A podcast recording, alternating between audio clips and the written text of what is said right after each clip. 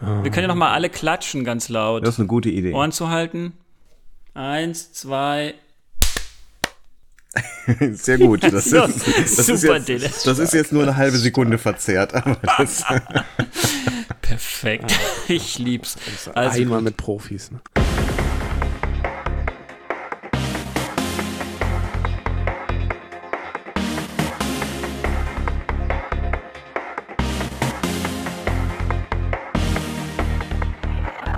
Herzlich willkommen zum Beeple Messeradio zur Spiel 2023. Präsentiert von Beeple, dem deutschsprachigen Brettspiel-BloggerInnen-Netzwerk.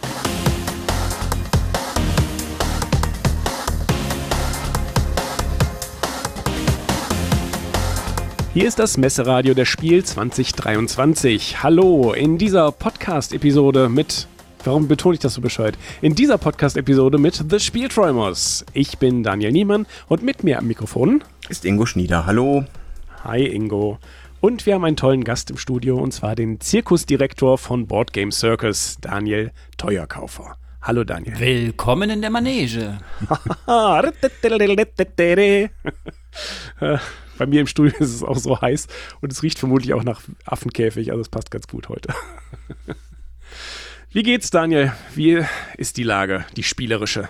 Super fit und entspannt, weil wir nämlich jetzt schon nur dreieinhalb Wochen vor der Messe fast alles fertig haben, was wir dafür brauchen. Ehrlich? Und das ist ein absolutes Novum, weil wir sonst Drucksachen wie Banner und ähnliches, was an den Wänden hängt, meistens irgendwie mit Overnight Courier Express Zuschlag direkt auf die Messe bestellen mussten.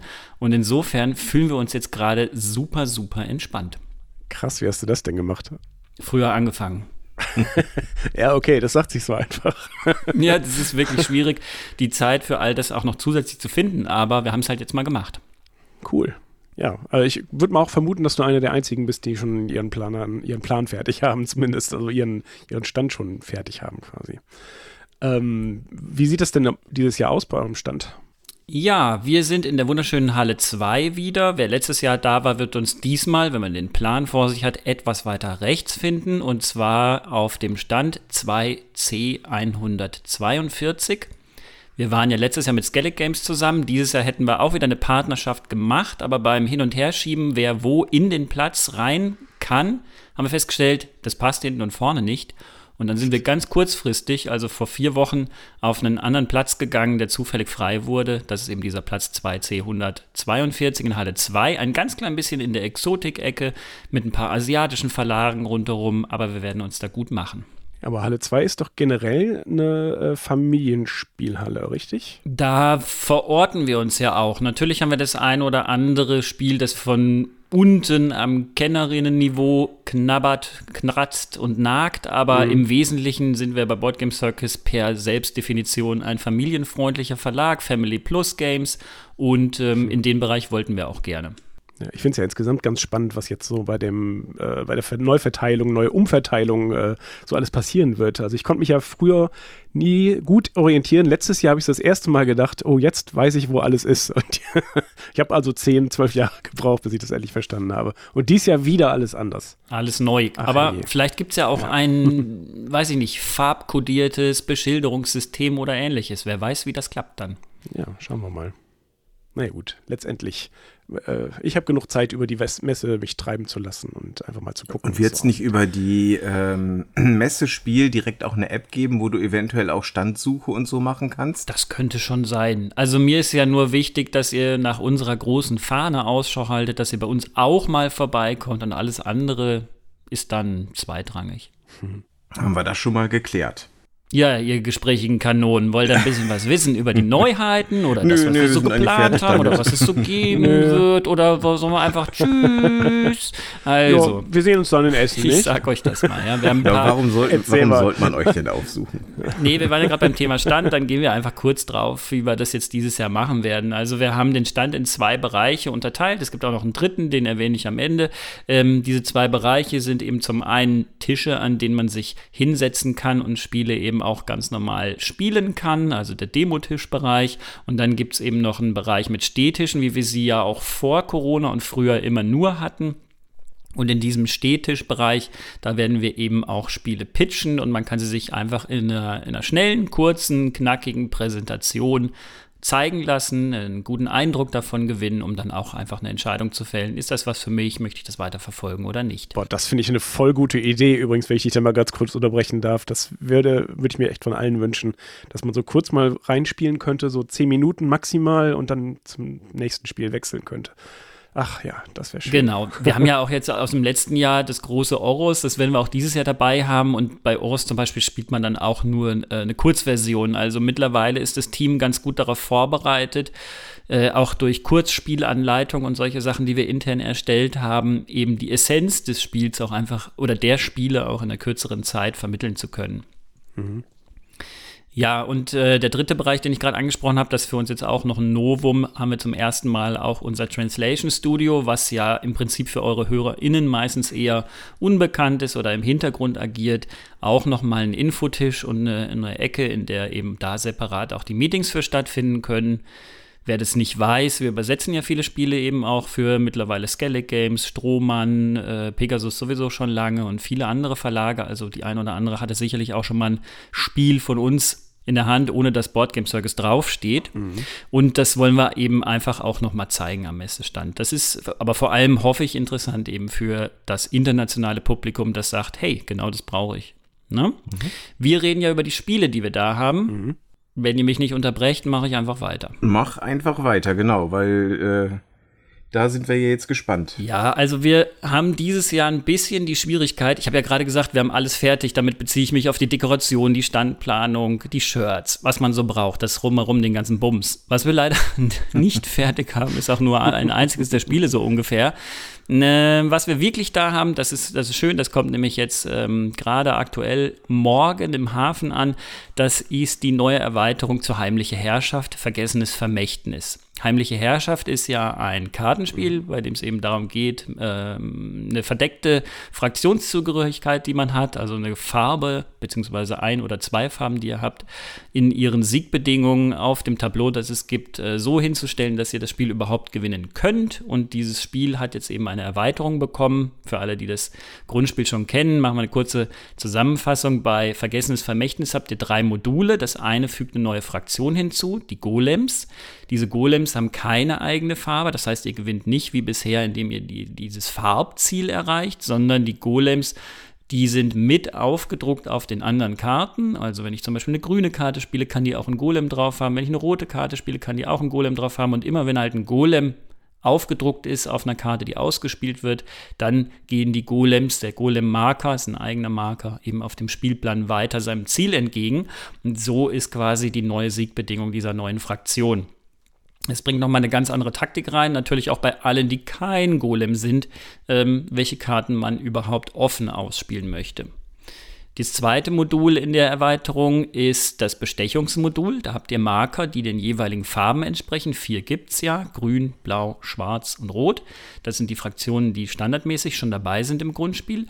Und mit diesen Markern könnt ihr Karten bestechen. Verdeckt legt ihr diese Marker auf die Karten drauf und könnt ihr sie dann umfärben praktisch. Also auch eine Karte, die eine grüne Karte ist, kann durch einen Marker, der verdeckt draufgespielt wird, eben bestochen und umgefärbt werden und gehört dann bei Spielende, wenn die Marker aufgedeckt werden, zu einer anderen Fraktion, zu einer anderen Farbe. Und das dritte Modul sind die Artefakte. Die werden zu Beginn des Spiels verteilt. Man hat zwei Stück, sucht daraus aus, meine ich. Und ähm, dann hat jede Person ein Artefakt, ein eigenes, die sind auch unterschiedlich, mit einer eigenen Sonderfähigkeit. Das heißt, wenn ich spiele, kann ich auch diese Sonderfähigkeit meines Artefakts nutzen und äh, spiele dann natürlich ein bisschen asynchroner. Also dann nutzt natürlich jede Person auch ihr Artefakt zu ihrem Vorteil, wodurch sich eben auch wieder unterschiedliche Spieltaktiken ergeben. Das ist Vergessenes Vermächtnis, die erste große Erweiterung nach der kleinen Königin und Kumpel für unser Spiel Heimliche mhm. Herrschaft. Würdest du sagen, das gibt dem mehr Komplexität oder ähm, einfach nur was anderes? Wie würdest du das so im. Nee, das gibt ein Stück weit mehr Komplexität, mehr. Also ich würde es mal nennen, mehr taktische Möglichkeiten. Und wenn du jetzt Komplexität auch nicht übersetzt mit, äh, dass es komplizierter wird, ja, also mhm. ich würde nicht sagen, es wird viel komplizierter, mhm. aber es wird tatsächlich komplexer. Du musst einfach ähm, mehr im Blick behalten. Mhm. Ne? Das ist schon mal so. Mhm. Und ja, also ich denke mal, so ein Artefakt zum Beispiel zu nutzen, ist jetzt keine hohe Kunst, sondern es ist eigentlich eher, glaube ich, wichtig, dass du auch im Blick behältst, was kann die andere Person machen, wenn sie dran ist. Das ist ja auch ein bisschen vom Prinzip her bei dem Spiel sowieso schon ein Deduktionscharakter, was es hat. Und ähm, wir haben ja auch bei dem Spiel draufgedruckt ab zehn Jahren, weil wir sagen, auch das Karten ausspielen und geschickt nutzen ist so schon ein bisschen eher was auch im geekigen Bereich und nicht unbedingt jetzt, weil ich gerade vorher Familienspiel sagte, und ähm, klar, die Erweiterung, die fügt dem mehr hinzu, also mhm. muss man sich auch damit auseinandersetzen. Mhm. Aber du hast äh, wichtig unterschieden und du hast, äh, ich habe genau das gleiche Komplex gemeint wie du. Ähm, es wird nicht komplizierter im Sinne von, das ist einfach, es ist eine neue Ebene, aber die einzubauen ist erstmal einfach, nur sie zu spielen ist dann die Herausforderung. Super, genau, neue Ebene ist ein tolles Stichwort. Ich, das ist es genau, eben. Man muss natürlich einmal sich mit dem neuen Material auseinandersetzen. Das macht es jetzt nicht komplizierter. Das finde ich auch immer ganz wichtig, dass man da nicht so einen Überbau jetzt am Ende hat, sondern ähm, die verschiedenen, auch eben die Artefakte, die verschiedenen äh, Erweiterungsmodule hier, die geben ja einfach nur ein bisschen mehr Auswahl, Vielfältigkeit und streuen einfach nochmal die Möglichkeiten. Mhm. Genau, aber es ist jetzt auch nicht so, und das ist ja auch cool, dass man einfach die Karten erweitert hätte. Also die, die kleine Erweiterung Königin und Kumpel, die fügt jetzt ja in dem Sinne, außer der etwas ähm, abgeänderten Wertung, die es da noch gibt, fügt die dem ja nichts Neues hinzu. Diese drei Module jetzt, die fügen dem Spiel dann einfach nochmal einen neuen Twist hinzu, mit dem man eben auch anders spielt und taktiert. Mhm. Jo, dies werden wir da haben. 20 Euro ist die UVP von dem Ding. Und äh, sicherlich wird es auch irgendwie als Bundle geben. Die Second Edition von Heimliche Herrschaft ist ja auch dabei. Falls die HörerInnen nerdig genug sind, um wissen zu wollen, was der Unterschied da ist, wir haben dann noch zwei Karten korrigiert. Wer die äh, First Edition hat, kann aber auf unserer Webseite sich einfach auch die Errata im Download-Bereich angucken. Also geht es um irgendwie mhm. ein Wort. Das muss man im Zweifel mal dann auf der eigenen Karte markieren. Eine Ersatzkarte haben wir dafür leider nicht. Finde ich okay. Alrighty. Und das zweite Spiel, was wir vielleicht noch da haben werden, in kleiner Stückzahl allerdings nur, da könnte es dann wie letztes Jahr bei Fika eine Situation geben, dass es schneller ausverkauft ist als äh, geplant, weil wir da eben nur welche einfliegen lassen können, ist Grease Monkey Garage. Und da haben alle, die uns länger mhm. verfolgen, richtig gehört, ja, Grease Monkey Garage. Es kommt tatsächlich. Es kommt tatsächlich. Ich glaube, wir haben den Vertrag dafür 2017 gemacht. Und äh, ja, gut Ding will Langeweile haben. Und dann haben wir an diesem Spiel gearbeitet. Auch sehr spannendes äh, Anekdote hier wieder für alle, die voll drin sind in der Bubble. Wir haben damals einen Mitarbeiter gehabt, Martin Zeb, seines Zeichens zwischenzeitlich auch Redakteur bei Pegasus. Und Martin Zeb hat mhm. angefangen, an dem Spiel zu arbeiten in der Redaktion bei Board Game Circus, ist dann von Pegasus abgeworben worden. Mittlerweile arbeitet er nicht mehr bei Pegasus und äh, jetzt ist er Freelance nochmal bei uns gewesen, um die beiden Spiele, Grease Monkey Garage und Lost Lights, hier dann wieder abzurunden. Also, das hat alles seinen Sinn gehabt, alles findet am Ende immer den richtigen Ausgang. Und auch so Grease Monkey Garage. Ein also, das Spiel hat extra auf ihn gewartet, ja. Ja, so würde ich das sagen. Ja, sehr gut. Ein famoses wirklich einfaches Worker Placement Spiel, also ein Entry Level Worker Placement, mit dem wir auch Kindern ab sieben Jahren, auch wenn auf der Schachtel acht steht, aber bitte wir beim Gamer Haushalt sieben Jahre, ähm, einfach vermitteln wollen, wie hole ich mir Ressourcen, wo muss ich hingehen, damit ich sie kriege? Und wofür gebe ich die Ressourcen aus, nämlich hier in dem Fall zum Reparieren der schönen alten Oldtimer, 70s Cars, die wir bei uns in der schmierigen Garage reparieren. Und es gibt ein modulares Spielbrett, in dem eben ähm, diese Ortstafeln sind, die lassen sich beliebig anordnen. Und dann haben wir zum einen die eigene Spezialistin, die ist ein bisschen erfahrener, und dann gibt es aber auch einen Lehrling, den dürfen alle Spielenden benutzen.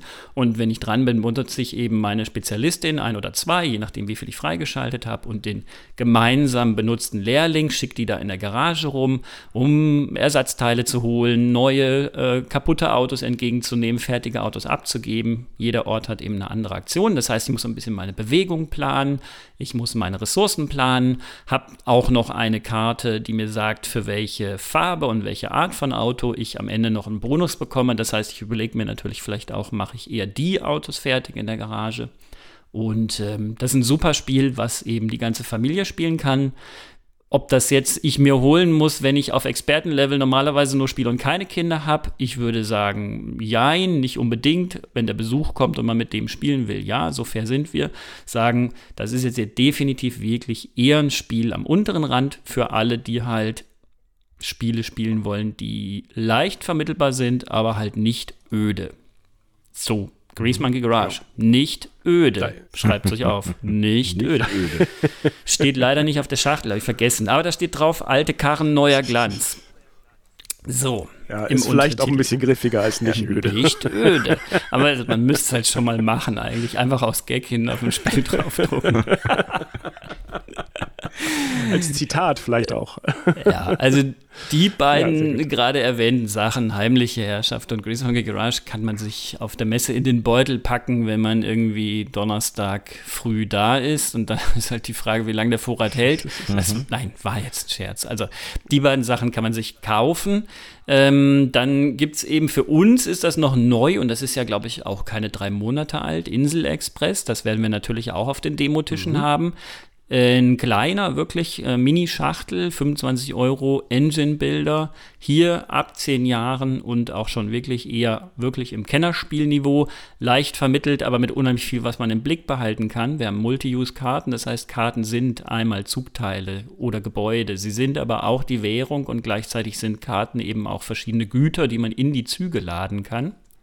Und der Clou hier okay. bei Insel Express ist, ich baue selber einen Zug der, da hänge ich Wagen dran. Diese Wagen haben jeweils jede Karte einen Effekt und immer wenn der Wagen beladen wird von einer der anderen mitspielenden Personen, dann schüttet dieser Wagen auch einen Bonus aus. Das heißt, ich selber kann auch nur einen Bonus bekommen, wenn ich bei anderen meine Karten als Ware auflade. Und deswegen muss der eigene Zug sehr attraktiv gestaltet werden, denn sonst kommen die anderen Spieler ja gar nicht erst und laden Ware auf. Oder Passagiere mhm. wohlgemerkt. Und ich kann dann aber, wenn mein Zug voll ist mit Passagieren und Ware, diese abliefern und dafür bekomme ich dann diverse Boni, wie unter anderem auch Siegpunkte. Und das Ziel ist eben da, einen möglichst effektiven Zug zu bauen, sich eine kleine Engine zu bauen im wahrsten Sinne des Wortes und äh, am Ende die meisten Siegpunkte aus diesem Insel-Express rauszuholen. Das ist ja das ehemalige Isle of Sky oder ein weiter, weiter bearbeitetes. Nee, Isle, ne? Isle of Trains. Isle of Trains, natürlich. Isle of Sky war was anderes. Ähm, die Passagiere, das ist eine neue Geschichte, ne? Genau, also das Spiel wurde von den Originalautoren nochmal komplett angefasst. Regeltechnisch wurden die Passagiere hinzugefügt mhm. und äh, damit einhergehend eben auch Ortstafeln. Also die Passagiere werden an verschiedene Orte ausgeliefert, farbig passend im besten Falle. Und dann gibt es eben an diesen Ortstafeln Positionen. Je früher man kommt, desto größer ist der Bonus, den man kriegt beim Ausliefern der Passagiere. Das ist neu, genau. Und dann ist auch komplett die Illustration neu. Sieht auf jeden Fall sehr schick aus, habe ich mir gerade angeguckt. Ja, und ich glaube auch dem Spiel angemessen äh, vom Isle of Trains war ja die Illustration sehr, sehr kinderbuchartig und das hat, glaube ich, schnell zu Fehlschlüssen geführt. Ja, ich fand die super schön und tatsächlich sieht sie aber trotzdem aus wie ähm, früher die Kinderbücher, vor allem in der DDR oder auch in, in den östlichen Ländern illustriert waren. Also super Stil, aber dem Spiel nicht angemessen. Das mhm. stimmt, denn das Spiel ist wirklich, ja, auch hier haben wir das ja wieder. Es ist nicht super komplex, aber es gibt tatsächlich sehr viel, was man im Blick behalten muss. Also mhm. das ist kein Spiel, was man mal eben so jetzt mit der Family spielt, sondern da muss man ein paar mehr Regeln lernen und wie gesagt, wenn man gewinnen möchte, auch ein bisschen mehr im Blick behalten. Und man braucht durchaus einen größeren Tisch, ne? Also kleine Schachtel ist äh, für den Transport gut, aber zum Spielen erinnere ich mich, brauchte man doch einen etwas größeren Tisch, oder? ja, anders? wenn wir jetzt zu viert spielen, der Tisch im Laden hier, wo ich ja sitze, in meinem Brettspielkiosk, der hat, boah, nee, der ist, glaube ich, 70 mal 1,20 oder so, ne? So ein Tisch halt. Also, das geht an jedem normalen Tisch, aber es ist kein Coffee Table Game. mhm. Also genau. auf dem Tischchen im Zug zum Beispiel geht es nicht. nee, da bräuchte man dann irgendwie so eine Mini-Ausgabe, wo die Karten nur halb so groß sind. Mhm. Und wann kommt die? ja, kauft genug davon und dann rechtfertigt das auch sowas. Okay. Nein, Quatsch. Wir haben ja genug Coffee Table Games. Insofern, ich denke, fündig in unserem Sortiment wird man ja immer, wenn man sagt, ich brauche noch was für die Reise oder ähnliches. Mhm. Genau, da haben wir auch Fika dann wieder dabei. Ach so, weil wir jetzt über Spiele reden die ganze Zeit, ich vergesse das sonst nachher. Wir haben aber auch Aktionen, also ähm, Stichwort Fika, Schachtel, bla bla bla, kleines Spiel. Ist ja letztes Jahr viel zu schnell ausverkauft gewesen und zwar hatten wir da eine Signierstunde mit dem Autoren Peter van Gompel und die Menschen haben sich angestellt und wollten gerne Fika kaufen und eine Unterschrift drauf haben und dann waren die Spiele aber schneller weg als Menschen Spiele haben konnten. Und dann haben wir eben noch eine, ähm, die, die Promo-Copies, die wir hatten, geöffnet, die eben eine Karte in die Hand gedruckt und sie konnten die Karten signieren lassen. Und wir wiederholen das jetzt dieses Jahr, aber dann eben nicht, dass wir den Leuten wieder Karten in die Hand drücken, weil wir zu wenig Fika da haben, sondern am Freitag um 12 Uhr gibt es einfach nochmal eine Autogrammstunde mit Peter von Gompel und entweder ihr kauft euch ein Fika oder ihr kommt mit eurem Fika oder ihr lasst euch die extra dafür gedruckte Fika-Postkarte signieren. Und das zweite Event findet direkt im Anschluss daran statt, 12.30 Uhr. Auch wieder am Freitag ist der Autor Brandon McCaskill von Mythwind da. Und äh, wir werden ja Mythwind auch zeigen, da greife ich jetzt gerade schon vorweg. Und er signiert auch die eigens dafür gedruckte Mythwind-Postkarte. Dann habe ich das schon mal erzählt, so ein bisschen mal von der Seite reingegrätscht in die Produktpräsentation. Es wird eben auch Events geben. Wir haben mhm. die auf der Seite von der Spiele eingetragen, aber sonst tauchen die momentan ja nirgendwo auf. Das müsste man dann vielleicht bei Social Media nochmal mitteilen. Ja. Mythwind ist dann halt das nächste große, wirklich, wirklich große Spiel. Ich glaube, das größte bei Boardgame Circus bisher. Zwei Mitarbeitende, Lisa und Frank, haben auch über drei Monate jeweils dran gearbeitet. Das heißt, man kommt da also auf über sechs Monate äh, Kopfzeit, die daran allein nur in der Übersetzung, Lokalisierung gearbeitet wurde. Wobei das stimmt nicht ganz, denn ähm, mein Team konnte noch sehr viel Rückmeldung geben, die auch das englische Original verbessert hat. Also auch da wurde mit angepackt. Mhm. Und Mythwind ist ein fortlaufendes, immerwährendes Abenteuerspiel. Um das jetzt mal ein bisschen zu präzisieren, weil wir auch immer die Frage kriegen, was das genau ist. Mythwind ist im Prinzip ein Worker Placement Spiel und ein Aufbauspiel. Also ihr habt in der Mitte und spielt kooperativ ein Dorf in einem Tal, das ihr entdeckt habt und in diesem Tal baut ihr ein Dorf auf, entwickelt es zur Stadt weiter, könnt dort Gebäude bauen. Diese Gebäude haben jeweils eine Funktion, also das heißt, ihr setzt euch dort auch ein, eure Figur, das sind Miniaturen, die dabei sind in der Schachtel, um die Aktion dieses Gebäudes zu nutzen. Das heißt, ihr macht so eine Action Selection, nutzt die Aktion des Gebäudes. Aktionen können zum Beispiel Belohnungen geben. Aber damit man das überhaupt erst einmal nutzen kann und diese Gebäude auch bauen kann, braucht man natürlich auch Ressourcen. Und damit man in diesem Tal überleben kann, braucht man auch Nahrung. Und diese Sachen bekommt ihr dann eben auch wieder und benötigt ihr auch eben im Spiel. Also habt ihr auch ein gewisses Ressourcenmanagement dabei. Jede Person und bis zu vier können mitspielen. Es gibt dann eine Erweiterung, dann können auch bis zu fünf mitspielen. Hat eine eigene Rolle. Und diese Rolle hat ihr eigenes Spielmaterial und eigene Spielregeln. Da gibt es zum Beispiel den Farmer, der hat eine Plättchenlegetechnik. Das heißt, der legt in sein Feld Polyomino-Teilchen, also Tetris-mäßig, legt er Teilchen, pflanzt verschiedene Pflanzen an, beziehungsweise kann auch Vieh züchten und der Farmer kann dann auch auf den Markt gehen, das Vieh wieder verkaufen oder die Pflanzen verkaufen, die er geerntet hat und kann dafür Geld bekommen. Jeder Charakter, das können wir mal ein Beispiel des Farmers machen, der kann seine Fähigkeiten auch im Laufe des Spiels verbessern. Also das heißt, man kann dann auch noch mehr verschiedene andere Sachen anpflanzen. Man kann sie auch eben teurer verkaufen. Oder man würfelt bestimmte Dinge auch aus, ähm, mehr Würfel bekommen und zum Beispiel dann einfach seine Chancen auch bei den Würfeln verbessern. Ja, nach Farmer haben wir auch noch eine äh, Händlerin, dann haben wir einen ähm, Waldhüter. Der Waldhüter zum Beispiel hat ein Deckbaumechanismus mit Set Collection. Und da könnt ihr dann als Waldhüter zum Beispiel in den Wald gehen und äh, eben die benötigte Nahrung besorgen für das Dorf. Und dann habt ihr einen Deckbau und Karten eben mit verschiedenen Symbolen drauf, die ihr dann eben zu Sets kombiniert, um zu zeigen, was ihr eigentlich dann am Ende erbeutet habt. Ähm, dann gibt es noch eine Handwerkerin, die kann eben Gegenstände herstellen und auch Gegenstände veredeln. Das ist ein Backbuilding-Mechanismus. Das heißt, ihr zieht aus einem Beutel Beutel erstmal den Gegenstand und habt in eurem eigenen Sortierkasten, so nennen wir das, also das ist ein Tray, Spielertableau mit Tray, dreidimensional, mit verschiedenen Öffnungen drin und in diesem Tray habt ihr eben auch äh, einen Pfad, der geht so von oben nach unten, sind das verschiedene kleine Mulden und dann setzt ihr den gezogenen Gegenstand aus dem Beutel in die oberste Mulde, dann ist der erstmal noch roh und je weiter ihr den behandelt, desto weiter dürft ihr ihn eben auf diesem Pfad nach unten setzen in die Mulden, die da mhm. drunter sind im Tray. Und auf diese Weise wird er wertvoller. Und rechts am Rand kann man dann zum Beispiel ablesen, ähm, wie viel er jetzt wert wäre, wenn man ihn verkauft. Und dabei ist es so, je mehr ihr von einer Sorte aus dem Beutel zieht, desto weniger wird sie auch wert. Und äh, je seltener ein Artikel ist, desto wertvoller ist er auch. Das heißt, da gibt es auch noch so kleine Drehrädchen an der rechten Seite von dem Sortierkasten, mit der der jeweilige Wert eingestellt wird. Also, jeder Charakter hat seine eigene Funktion und das Coole ist, ihr könnt ihn natürlich auch miteinander austauschen. Also, ihr spielt immer tageweise. Ein Tag, ja, je nachdem, wie schnell ihr spielt, könnte 10 bis 30 Minuten dauern. Das ganze Spiel, habe ich ja gesagt, ist fortwährend. Also, ihr könnt es prinzipiell unendlich spielen. Ähm, da jetzt kommt oft die Frage, gibt es denn aber irgendwie auch ein Ziel oder hat man da was ja. vor Augen? Natürlich klar. Das Spiel ist durch die Eventkarten, also die Abenteuer und Ereignisse, die man erlegt, erledigt, nein, erlebt, aber vielleicht auch erlegt, wer weiß, ähm, getrieben. also das, erlegt wird. Ja, pass auf. Ich, ich nenne gleich mal so, so ein Beispiel, spoiler-free. Ähm, Ereigniskarten, die eben äh, zum Beispiel einmal äh, Wetterereignisse gibt es, also die beeinflussen dann auch wieder, was kann man ernten, beziehungsweise was wird benötigt, was kann man in welcher Menge bekommen. Und dann gibt es aber auch diese Story, eben Story-Ereignisse mit der ihr langsam die Geschichte des Tals erkundet und einen dicken Kartenstapel, durch den ihr euch da quasi ähm, kämpft und erarbeitet. Kämpft nicht, ich wollte jetzt irgendein. Mhm. Arbeitet. So, ihr arbeitet euch mühsam durch den Kartenstapel.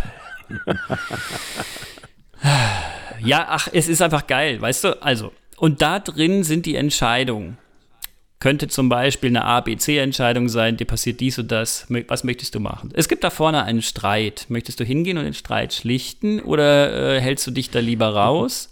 Und dann nehmt ihr eben diese Karten, Feldentscheidungen und die Rückseite, beziehungsweise die nächste Karte, manche Ereignisse gehen auch über mehrere Karten, die sagt euch dann eben, was das Ergebnis eurer Entscheidung ist. Und dann habt ihr diese Entscheidung auch einmal getroffen und dann hat die eben auch einen gewissen ähm, Einfluss oder eine gewisse Auswirkung. Also dann kann es Boni geben oder eben auch äh, einen Malus geben, wenn ihr euch da vielleicht schlecht entschieden habt. Das wird niemals das Spiel beenden. Ihr gewinnt dadurch auch nicht das Spiel, sondern das ist Teil eurer Reise, Teil des Erlebens des Spiels und Teil des Excitement. Mhm.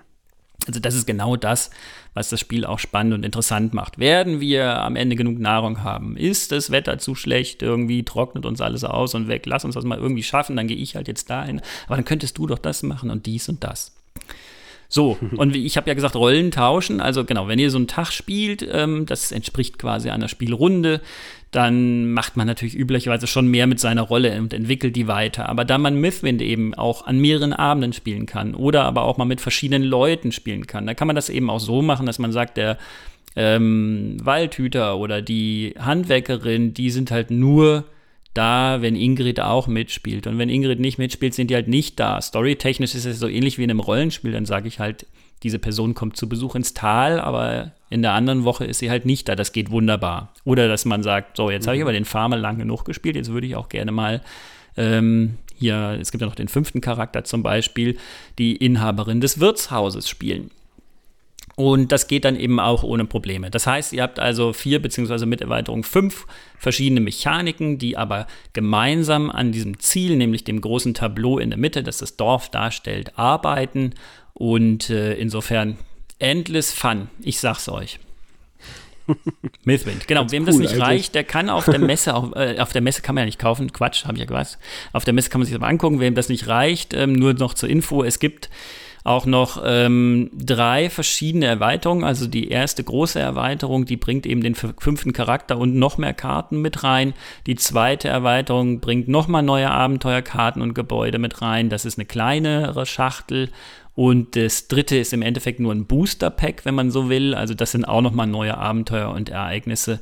Und damit hm. ähm, kann man selbst das unendliche Spiel noch unendlicher gestalten. Finde ich eine ganz mhm. coole Idee, dass es so diese unterschiedlichen Spielweisen gibt und dass man da wieder rausgehen kann auch und was Neues ausprobieren kann.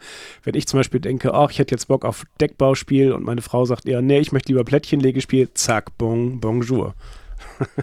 Gefällt so, mir. Bonjour, genau. Das ist auch, wenn du die Schachtel aufmachst, springt halt so ein kleines Männchen raus, lüftet den Hut und sagt Bonjour. Was darf es denn heute für ein Mechanismus sein?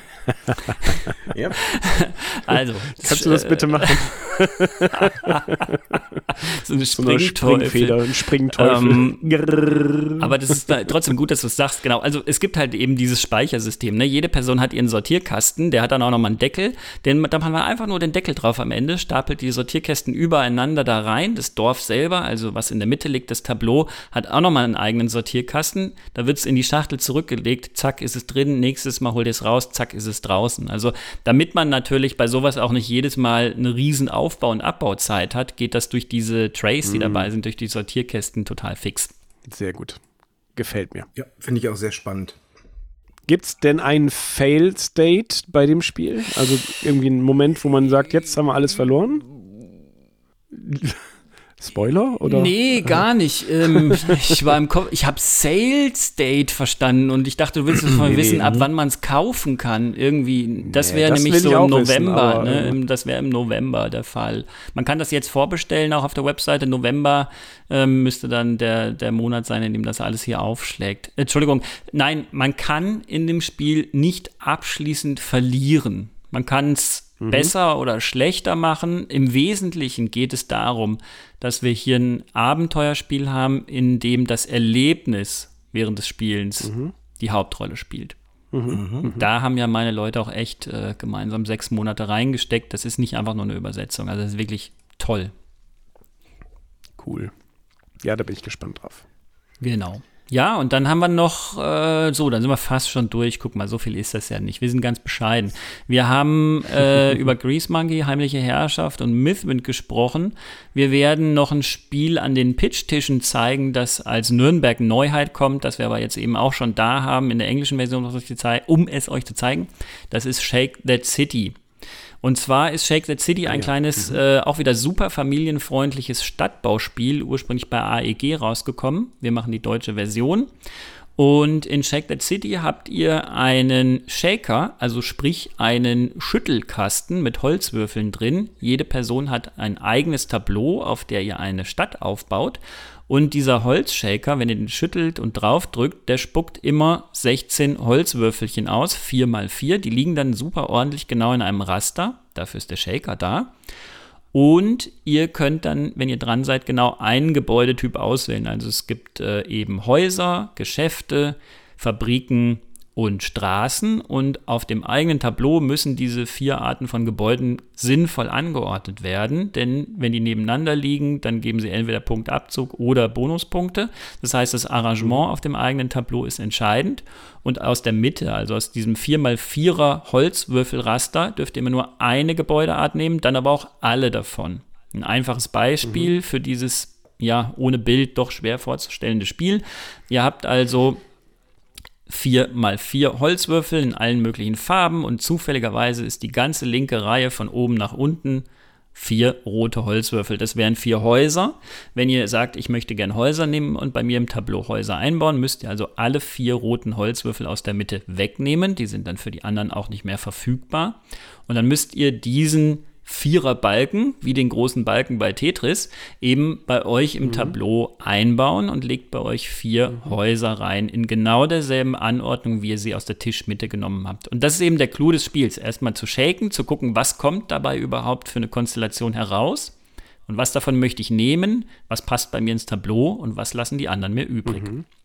Und das ist aber dann mit Plättchen oder ist das ein Roll äh, oder sonst was and write? Also malt man was auf sein Zettelchen? Komponententechnisch ist es ein Plättchenlegespiel und es hat natürlich auch wirklich diesen Tetris-Twist. Ne? Also dadurch, dass ich feste mhm. Formationen durch den Shaker in der Mitte vorgegeben bekomme, ist das ja mhm. auch so, als würde ich bei mir etwas L-förmig, T-förmig, kreuzförmig ja. einbauen müssen. Ähm, aber es ist tatsächlich ein Plättchenlegespiel, genau. Also jedes Plättchen für Mhm. sich ist eben auch quadratisch. Das baue ich entsprechend der Vorgabe ein, aber die Position wird vorbestimmt. Mein Spielplan ist aber größer als 4x4. Das muss man dazu sagen. Das heißt, ich habe einen Spielplan, der hat auch leere Quadrate drauf und auf dieser Wiese baue ich dann eben mit den Plättchen, die ich mir nehmen darf, meine eigene Stadt auf und baue mir meine eigene Stadt, die ich geshakt habe. Und äh, das heißt, also der Shaker macht ja immer 4x4 groß. So ein 4x4er Quadrat passt aber in mein eigenes Tableau häufiger rein. Das heißt, ich verschiebe dann also quasi auch noch links, rechts, oben, unten, wo ich dann letztlich tatsächlich die Plättchen reinlege. Wichtig ist einfach, dass man dabei gut baut und eben auch für das, was man gerne nebeneinander bauen möchte, äh, genug Platz bereithält, damit man am Ende die meisten Punkte bekommt. So, als kleiner Hinweis noch für die, die es kennen. Also das Spiel war ja auch auf Kickstarter und dort gab es dann eine Erweiterung mit äh, einem weiteren Modul. Dieses Modul haben wir, weil wir es nicht lumpen lassen wollten, direkt mit in die Box gepackt. Also bei uns muss man keine Erweiterung oder Add-on separat kaufen. Das war mir irgendwie zu fisselig und dann haben wir gesagt, komm, das kommt gleich mit in die Box rein.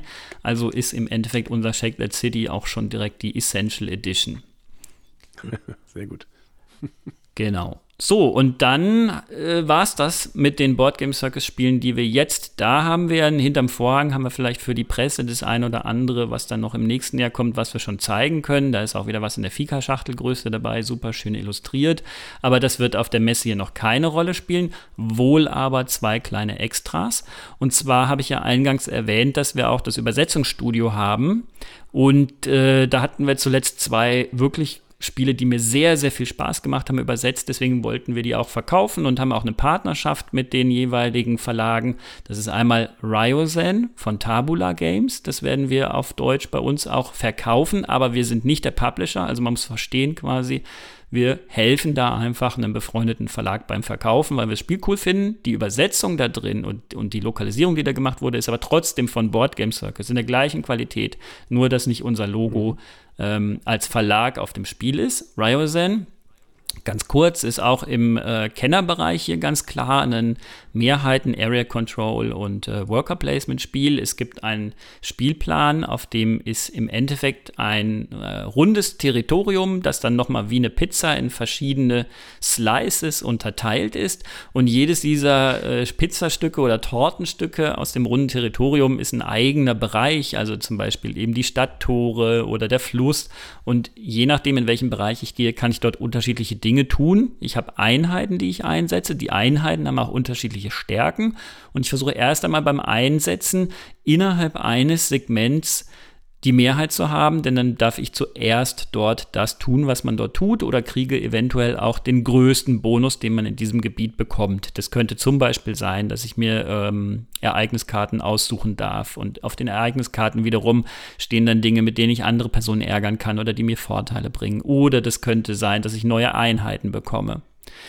Dann gibt es in der Mitte einen Tempel und der Tempel, der wird eben auch gedreht und dann beleuchtet, also sprichwörtlich bitte, es ist keine Batterie drin, aber der beleuchtet sozusagen dann immer, in welche Richtung er schaut, eines dieser Territorien. Und auch da gibt es dann nochmal Möglichkeiten und Effekte, wie das sich eben auf das Territorium auswirkt, wo der Tempel gerade hingedreht ist.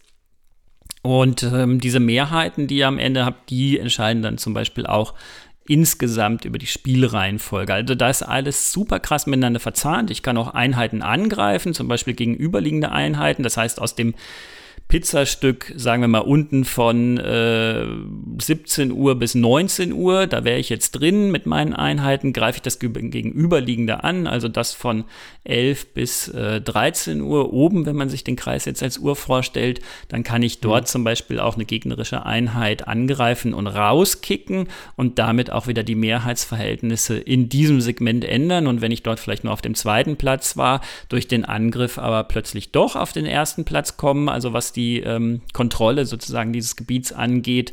Und äh, dann darf ich dort zuerst meine Aktionen machen. Und das ist einfach super cool. Diese Einheiten haben auch, wie gesagt, unterschiedliche Werte drauf, unterschiedliche Fähigkeiten. Die werden verdeckt gelegt und dann umgedreht. Und dann kommt eben auch deren Stärke zum Tragen. Aber auch das kostet wieder. Also ich kann immer Einheiten verdeckt legen. Wenn ich sie aber umdrehen will, damit sie noch stärker sind, dann kostet mich das wieder was. Deswegen haben wir auch gerade gesagt, es ist auf dem Kennerlevel. Man muss dafür wirklich auch viel ähm, Ablauf erst einmal verstehen. Der Ablauf selbst ist dann aber fluffig gespielt, finde ich. Macht super Laune. Also das Spiel dauert jetzt insgesamt auch nicht länger als 60 bis 90 Minuten. Und das ist Ryozen. Was ist denn mit Lost Lights? Das ist jetzt ja auch schon so ein paar Mal angekündigt gewesen und ich glaube, ich habe irgendwann 2019 oder sowas den ersten Prototypen gesehen oder schon ein fast fertiges Spiel. Genau, Lost Lights ist, ist auch. Damit? Ja, ja, das ist ähm, natürlich dieser geheime Masterplan Martin Zeb. Also auch das gehört zu den, äh, wie Grease Monkey Rush vorhin, ah, zu den beiden Spielen, okay. wo Martin mit uns jetzt gerade nochmal die Finishing Touches auch nochmal dran gemacht hat. Lost Lights machen, ist auch fertig, aber äh, kommt mhm. nächstes Jahr. Also wird auf der nächsten Messe dann im Frühjahr, das wird ja wahrscheinlich wieder okay. die Spiel doch sein, dort mhm. als Neuheit sein. Ja, genau. Sehr gut. Ja, und dann haben wir eben noch alte, dunkle Dinge wieder erwacht bei uns im Verkauf. Das ist genau wie bei Ryozen so, dass wir da schon lange auch eine Freundschaft mit dem Verlag haben, dass wir jetzt diese deutsche Version für den Verlag übersetzt haben. Ursprünglich war alte, dunkle Dinge auch mal bei Feuerland in Deutschland. Und äh, Feuerland hat das auch richtig gut verkauft, also echt viele Spiele. Aber dann war, ich müsste lügen, ich glaube fünf Jahre lang da jetzt auch das Spiel schon vergriffen. Feuerland mittlerweile ein bisschen anders orientiert und der Verlag hat dann halt über Kickstarter selber äh, die zehnjährige Jubiläumsauflage gemacht, hat die bei uns auch übersetzen lassen und da haben wir auch sofort gesagt, weil ich das Spiel immer gerne selber gespielt habe, dann würden wir da auch gerne beim Verkauf unterstützen. Und deswegen haben wir alte dunkle Dinge wieder erwacht. Eben jetzt gerade auch bei uns im Brettspielkiosk im Shop zur, zur äh, Vorbestellung und äh, haben das dann auch im Verkauf.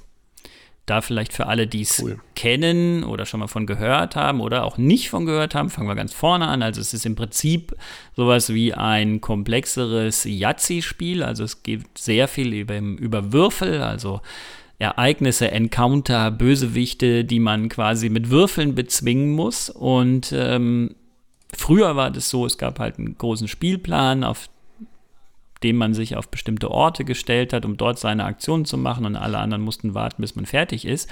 Und das wurde jetzt wirklich auch nochmal mechanisch toll angepackt. Mittlerweile gibt es da diese auch vom Platz her, weil du gerade Table Space meintest, ähm, gar nicht mehr diesen großen Spielplan, sondern eben äh, Ortstafeln, die ausgelegt werden. Und wenn ich jetzt an einen Ort gehe und dort dessen spezifische Aktionen ausführe, bekommen auch alle anderen am Tisch immer etwas. Das heißt, es bleiben auch alle ständig ins Spiel involviert und die viel gerühmte Downtime, die man ja so oft als Kritikpunkt an Spielen hört, mir unverständlicherweise, die spielt hier dann mal keine Rolle. Genau. Ja. Sind wir mit den Neuheiten dann durch und mit den Ankündigungen? Knackig und frisch, ja. Knackig und frisch, sehr gut. Du, du hast es vorhin schon mal kurz angerissen. Seit, ich glaube, Anfang des Jahres oder so gibt es ja auch diesen Brettspiel-Kiosk, in dem du ja gerade drin sitzt, auch.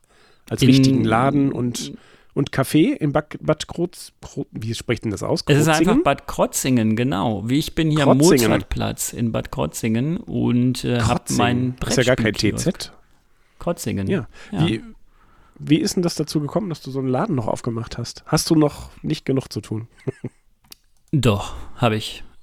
Aber ich sage immer, wie es ist. Ne? Ich weiß ja nicht, wie es euch geht. Vielleicht hattet ihr das auch. Aber die letzten zwei Jahre war ja Pandemie bei uns in Bad Krotzing. Und ich war sehr viel im Homeoffice.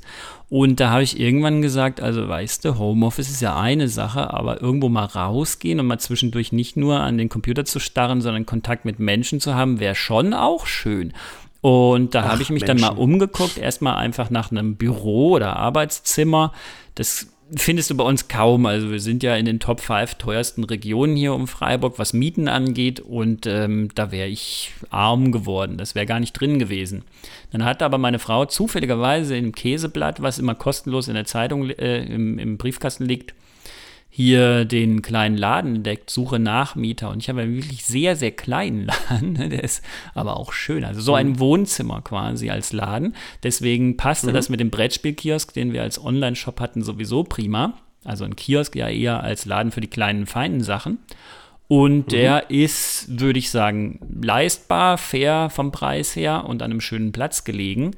Und da habe ich im April eröffnet mit einem Mix aus Showroom, meinem Arbeitsraum, in dem ich sitze, und eben der Möglichkeit, Brettspiele zu kaufen, auszuprobieren und aktuell auch einer wachsenden Community, die regelmäßig zu den Spieleabenden kommt. Du hast auch gleich deine eigene Spielesammlung ausgelagert dahin? Ja, du, ich sag dir mal, ich hatte ja ähm, mit dem Rausgang aus dem Homeoffice sind auch meine Spiele rausgegangen, weil wenn man den Raum schon irgendwie nutzbar machen will für die Familie, dann muss halt alles raus. Das heißt, ich musste irgendwie überlegen, was mache ich jetzt eigentlich mit ungefähr 800, 900.000 Spielen. Und äh, Achtung, haltet euch alle an euren Stühlen fest oder die Ohren zu, das wird jetzt richtig wehtun. Aber ich habe sie einfach alle verschenkt. Bombs. Ich habe einfach meine Spiele, das waren 16, 17, 18 Umzugskartons, habe ich eingepackt. Und äh, dann haben wir einmal hier einen Flohmarkt gemacht am Brettspielkiosk, bei dem wurden ungefähr anderthalb Kartons verkauft und den Rest habe ich dann einem Kumpel mitgegeben, Maximilian, hallo. Und Maximilian eröffnet damit einen Spieleclub hier um die Ecke. Schön. Genau. Cool. Ich wollte das jetzt dann nicht äh, einzeln verkaufen und weißt du, ne? Also klar, ich habe auch ein paar Sachen behalten. Wir haben das vorher in der Familie abgestimmt, was wollen wir behalten und was nicht. Und selbst das nimmt alles noch zu viel Platz weg. Aber gut 800 Spiele sind dann einfach mal mit einer Autofuhre, ich habe ja ein großes Auto für die Messen immer, ähm, mit einer Autofuhre zu Maximilian gegangen und dort wird dann der Tunibrett e.V., der Spieleverein am Tuniberg, eröffnet. Ja, und du hast ja trotzdem noch die Möglichkeit, die nochmal zu spielen, wenn du Lust hast. Könnte man wieder eintauchen. Ja, das Üble ist, von den ganzen Spielen habe ich noch eins irgendwie für einen Fünfer jemandem verkauft, der mir, der mir das Geld gegeben hat, aber da muss ich ganz schön tief tauchen, um das jetzt wieder rauszuholen aus dieser ja, Sammlung. Die ist ja noch nicht aufgebaut. Also die, der ähm, Verein ist gerade eben noch in Gründung und der hat noch kein großes Regal, an das man bequem rangehen kann. Aber mhm. eben, das ist auch der Sinn, ne? Irgendwo, dass man mit den Leuten die Spiele entdeckt. Und ich glaube, und das war jetzt auch so, als ich in den Laden überhaupt hier Spiele geholt habe. Wir haben zum Beispiel oft Spieleabende, muss ich mir jetzt mal ausholen. Eine ganz, ganz tolle ähm, Community, die immer miteinander spielen möchte. Uh, bäh. und die mhm. wollen dann aber auch nicht, wenn sie zu zehnt oder zu zwölft hier sind, zwei oder drei Tische machen. Also es passiert schon, klar, weil dann gibt es auch Fläche, die spielen mal irgendwie was Härteres und Größeres und andere nicht. Aber prinzipiell ist die Stimmung einfach so gut, dass die Leute sich nicht trennen, sondern miteinander spielen wollen. Also habe ich irgendwie erstmal meine mhm. Sammlung durchtaucht nach Spielen, die man mit zehn oder zwölf Personen spielen kann. Und das ist alles in ein Regal hier im Laden gewandert. da lernst du deine Sammlung noch mal ganz anders kennen, glaub's mir. Mhm. Ja, also wir spielen ja seit äh, einem halben Jahr oder sowas immer zu sechst und da ist es auch ganz schön schwierig, da Spiele zu finden. Ja. Aber zu, mit zwölf Leuten, äh, weiß ich nicht, da hätte ich äh, hätte ich Mühe. Ja, da bist du ganz oft natürlich im Bereich von äh, Partyspielen oder, oder Kartenspielen, Deduktionsspiele, solche Geschichten, ja. Mhm. Ja, ist ein feines Teil, der Brettspielkiosk. Ich habe ähm, bisschen auch Artikel von anderen Verlagen da, also zum Beispiel von Frosted Games, die Minis, weil die eignen sich irgendwie auch gut für so einen Kiosk als schnelles Mitnahmespiel. Nicht, dass jetzt hier die, mhm. das Publikum durchrauschen würde, ja, das ist nun wirklich nicht so. Also ich bin ja nicht mitten in der Stadt, sondern ich bin ein bisschen außen gelegen in einem eigenen Wohngebiet an einem Platz. Da gibt es noch eine Eisdiele, da gibt es noch eine Pizzeria und da äh, kommen dann gelegentlich Leute vorbei. Aber eben, befreundete Verlage sind damit drin, auch das ein oder andere Spiel, das wir mhm. übersetzt haben. Wieder eine stimmige Mischung, einfach so Boardgame Circus Family Style. Sehr schön. Schöne Idee, ja. Mhm. Gut. Ähm, Ingo, hast du noch was zu fragen? Nee, zu sagen? Ihr habt alle meine Fragen schon beantwortet. Das ist ja verrückt. Ja. Wahnsinn, ne? Sowas. Wahnsinn. Aber so hast du es dir gewünscht, ne? Du ich, wolltest eigentlich nur den Regler anmachen ja, und dann sollst du der Rest Reglern, vor der Leine laufen. Lass mal einen dummen Kommentar ab und äh, das hat ganz gut funktioniert über die Folge. Dann, lieber Daniel, danken wir dir ganz herzlich, dass du dir die Zeit genommen hast. Ähm, wir wünschen dir erstmal alles Gute in Essen und wir sehen uns dann auch in Essen, würde ich sagen. Das machen wir. Da freue ich mich drauf. Ja, da gehe ich auch fest von aus, dass wir mal vorbeigucken. Das wird sich nicht vermeiden lassen. Nein. Okay, dann bis bald. Bis bald, alles Gute. Tschüss. Ciao. Ciao.